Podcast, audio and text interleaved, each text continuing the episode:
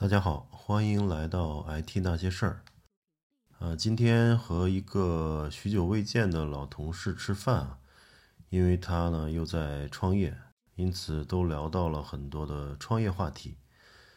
嗯，我们大致总结了这些年身边创业相对比较成功的公司，呃，都有类似的特征。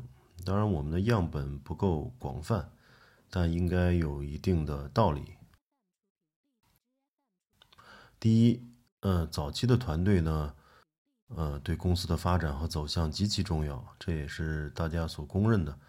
尤其是那些风险投资共同的认知，在项目早期呢，投公司与其说是投项目，还不如说是投团队、投人。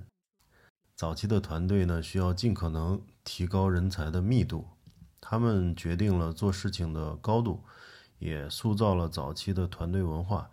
这些呢都是后续发展的关键因素。呃，记得雷军和老罗做手机时啊，都对手机行业的高端人才顶礼膜拜啊。有的是不只是三顾茅庐啊，一个核心的合伙人可能要花半年、一年去说服，不断的见面聊天，然后不断的去互相了解、互相理解。呃，达成一致，这也是因为公司要有好的发展的各各个环节啊，或者说各个板块，都需要有相应的这个牛人啊来撑场子。呃，那么能请来什么层次的牛人，几乎决定了将来公司发展的天花板。成功的大佬呢，比如马云啊，自己是帅才，大家都很公认啊。嗯，其实他也不需要什么都懂啊。他自己经常说，呃，他只会用电脑发电子邮件，但是却成就了阿里巴巴这么一个巨大的一个成功的一个互联网科技企业。嗯，那么前提呢是他能够聚拢一批将才啊，他自己是帅，那么下面需要一批将才，那么这群将才啊，决定了他们的事业能做多大。那么第二呢？是我们觉得是对行业的洞察。从这个角度来说呢，创业也没有捷径。真正能在某个行业取得呃比较大的成就啊，多数还是长期耕耘于某个行业的人。那么他们懂业务、懂规则啊，而且有人脉，而而且懂得很多潜规则啊，该踩的坑都踩过，积累了无数的经验和教训。然后呢，也看到了行业的痛点，软肋。用高大上一点的话说呢，就是找到了创业公司在行业里的生态位。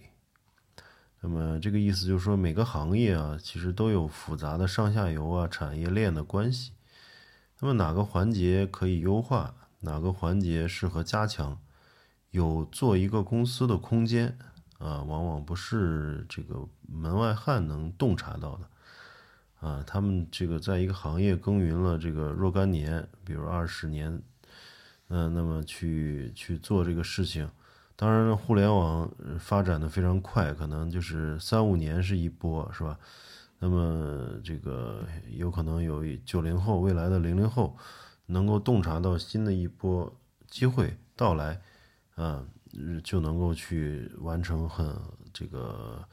非常大的这个发展，但是对于一些相对传统的，比如说基础软件啊，啊，类似这种或者业务系统、SaaS 系统啊等等，这些还是需要有对行业的这个深度的嗯认知和理解的。嗯，第三呢，嗯，就是看清大势啊。为什么把它放在第三呢？就觉得这个事情是非常难的。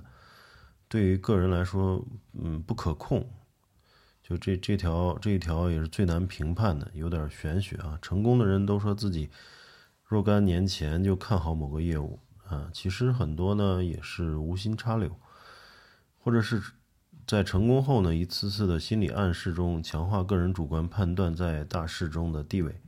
当然不否认啊，有些人眼光很准，特别是大佬级的人物。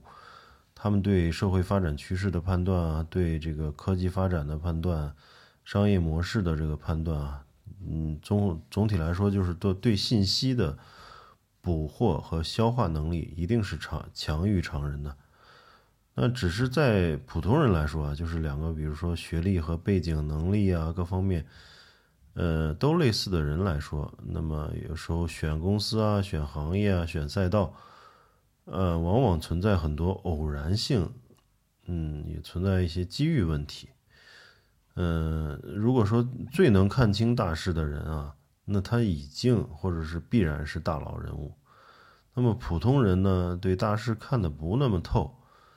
那也要有意识加强自己在这方面的能力和认知水平，毕竟呢，有时候赛道对了啊，事半功倍，甩开同样能力的人几倍还是很容易的。当然呢，失败的公司和项目见过的更多了，这几年，他们也有不少共性，嗯，有机会可以再聊聊。好，那今天就先聊到这里，我们下期再见，谢谢收听。